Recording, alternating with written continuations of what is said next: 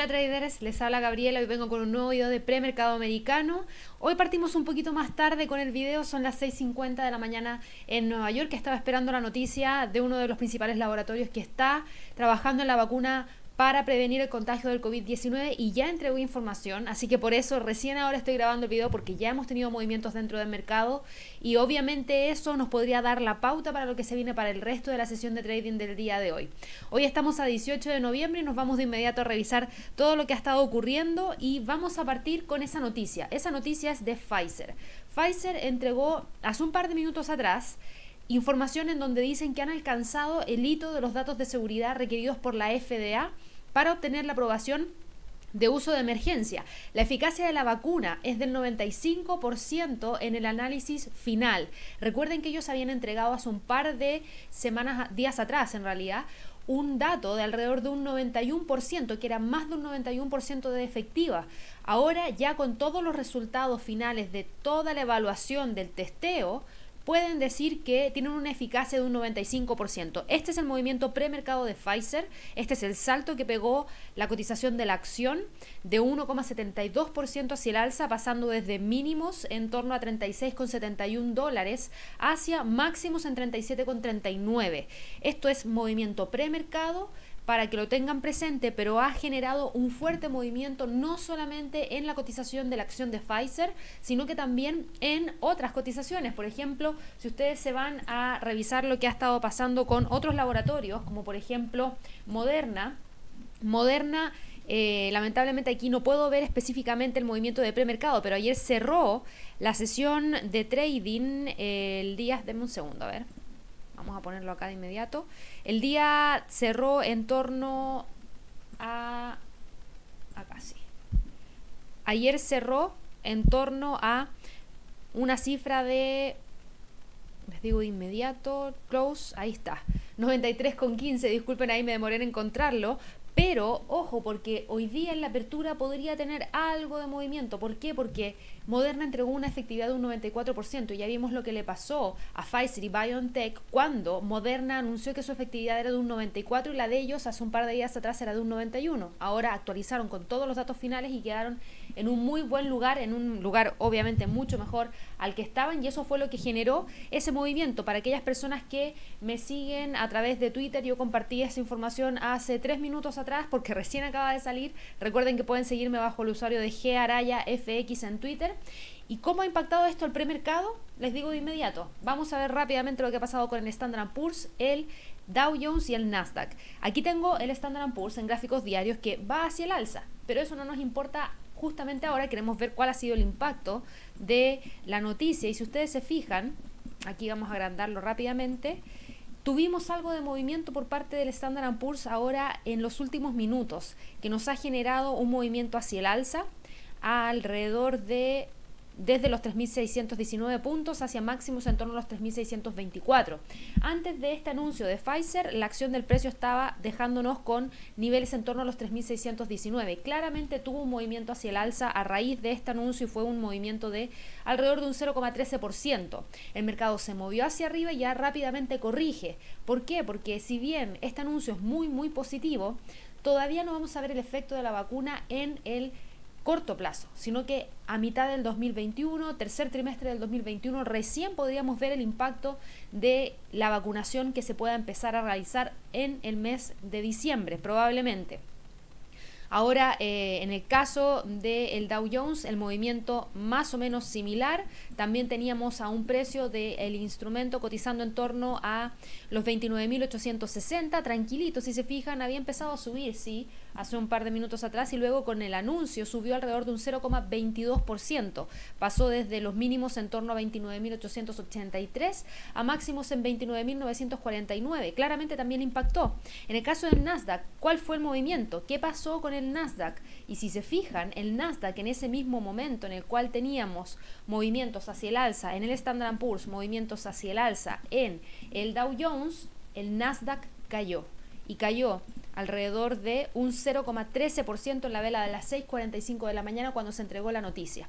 ¿Por qué pasó esto? Porque recuerden que todas las empresas tecnológicas que están dentro de la composición del Nasdaq, Amazon, Apple, eh, Netflix, eh, tenemos también a otras como Google, que se han visto beneficiadas a, raíz de la pandemia y el crecimiento que han tenido ha sido exponencial a raíz de la pandemia, hoy día podrían tener, no ahora mismo, sino que ya más centrado en el 2021, algún pequeño retroceso del ritmo de crecimiento que están teniendo porque la gente vuelve a la normalidad y dejaría de utilizar sus servicios en el corto plazo.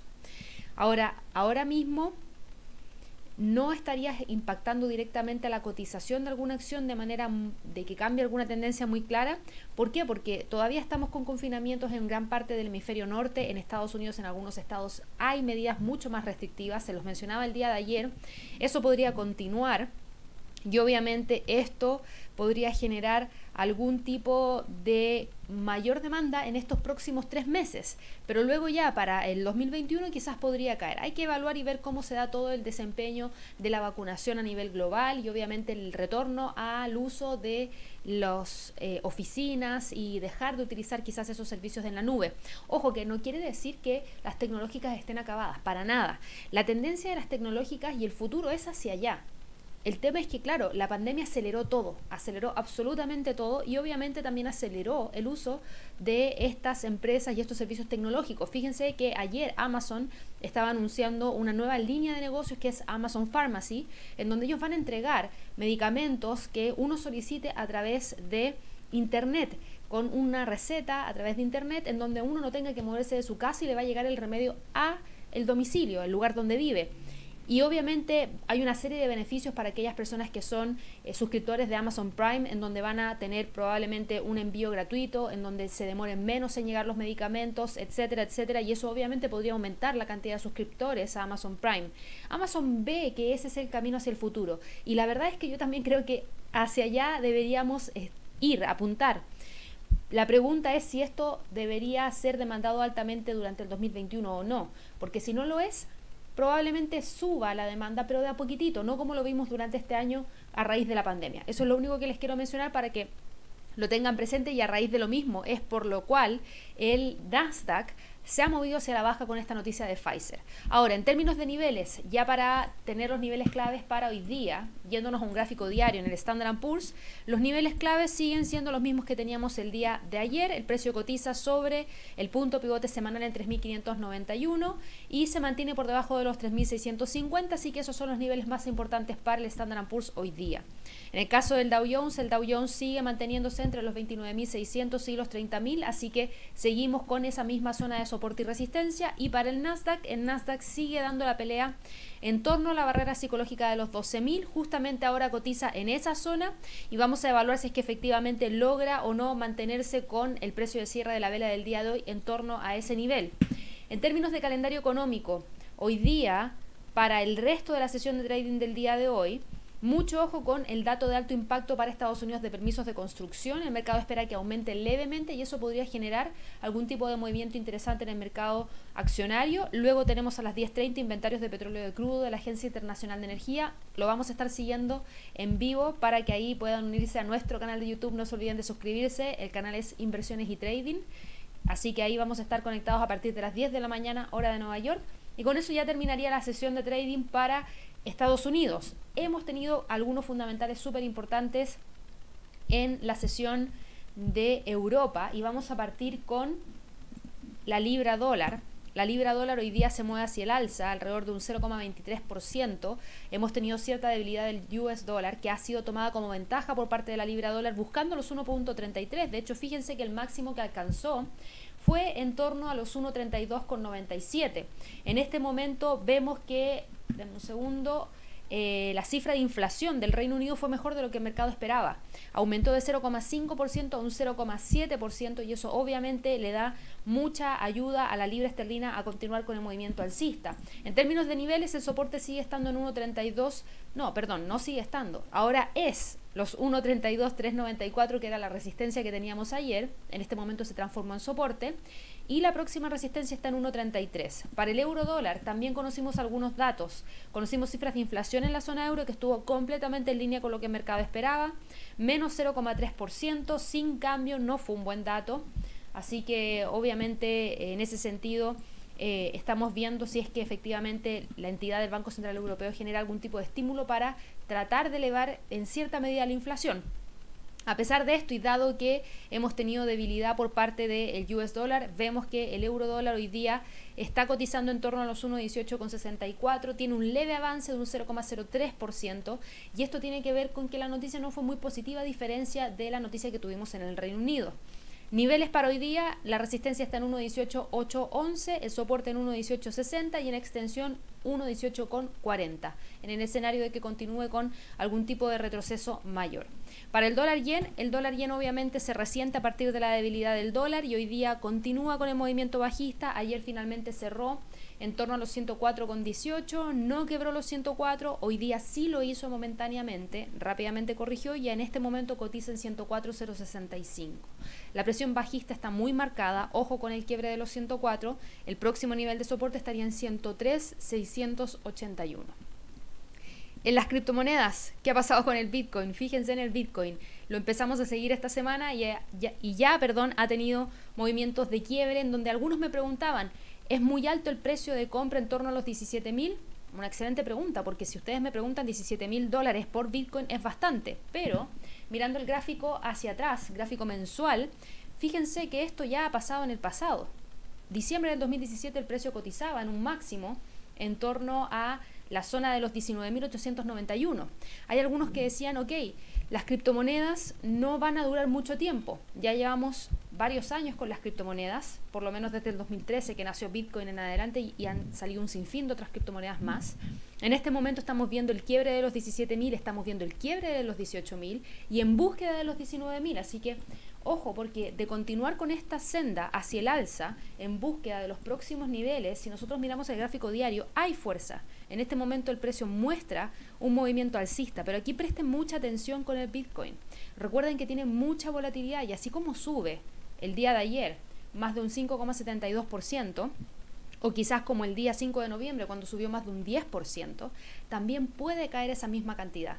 Así que tengan mucha precaución con cualquier tipo de movimiento por, para este instrumento. Por favor, traten de utilizar stop loss para que de esa manera en el escenario de ver algún tipo de corrección fuerte no los pille desprevenido. Aquí yo creo que lo más interesante es analizar esta línea de tendencia hacia el alza, que en el escenario de ver algún tipo de quiebre podría gatillar alguna corrección mayor. Si el precio logra generar el quiebre de los 16.000 hacia la baja, eventualmente ahí podríamos ver que podría corregir aún más. En este momento va con bastante fuerza, tocando la resistencia 3 semanal en 18.294 y si lo logra quebrar ya abre el camino hacia los 19.000. Pasando al mercado de materias primas, las materias primas, el oro con esta noticia de Pfizer nuevamente se mueve hacia arriba, está moviéndose, perdón, el petróleo, el WTI se está moviendo principalmente a partir de la información que nos entreguen los laboratorios que están trabajando en estas vacunas para prevenir el contagio, porque eso más pronto nos llevaría al retorno a la normalidad y la demanda de eh, otros, obviamente, transportes como el terrestre, el aéreo y el marítimo. Ahora, ojo, hoy día se anunció algo súper importante que a futuro le va a impactar a la demanda de petróleo. Reino Unido va a prohibir la venta de nuevos automóviles y camionetas de gasolina y diésel a partir del año 2030, cinco años antes de lo previsto siguiendo obviamente esta llamada a la revolución verde que el primer ministro Boris Johnson está planteando llevar a cabo con tal de reducir las emisiones al cero neto para el 2050, algo que ya sabemos que también tiene planeado hacer en este caso Europa, todo el continente europeo, no todo el continente, perdón, la zona euro, se unió Reino Unido, también sabemos que California en Estados Unidos va por el mismo camino, es cosa de tiempo en el cual ya se empieza a adoptar los vehículos eléctricos y que se deje de utilizar el vehículo a gasolina y diésel y eso obviamente va a generar un impacto directo en la demanda, pero eso es a largo plazo. En este momento estamos viendo que el precio se mueve a partir de la noticia de la vacuna y va en búsqueda del quiebre de los 42,064 para ir a buscar los 43 dólares el barril. Ojo que ese es el freno que tuvo también la semana pasada, el día 11 de noviembre. Por último, el oro a raíz de esta noticia cae baja la incertidumbre y retrocede alrededor de un 0,73%, pero se sigue moviendo entre los 1890 y 1860. Si logra quebrar los 1860, ya buscaría los 1845 como próximo nivel de soporte y desde ahí empezaríamos a evaluar la próxima zona porque en este momento el precio cotiza entre una media móvil de 100 acá arriba y una media móvil de 200 acá abajo, el que le entrega un sesgo mixto. Así que bueno, espero que todos tengan una excelente sesión de trading el día de hoy. Espero que puedan inscribirse al Trading Day que tenemos el próximo jueves, jueves 26 de noviembre a la una de la tarde hora de Nueva York. Vamos a estar junto a Javier hablando de temas muy interesantes como el oro y el petróleo para el cierre de este año 2020. Y también vamos a hablar acerca de algunas acciones tecnológicas, las acciones FANG principalmente, y ver qué oportunidades se pueden dar en las próximas semanas, en los próximos días. Y vamos a terminar con una sección de psicología del trading específicamente para hablarles un poquito acerca del FOMO, algo que muchos traders sienten y les vamos a entregar tips para poder sobrellevarlo.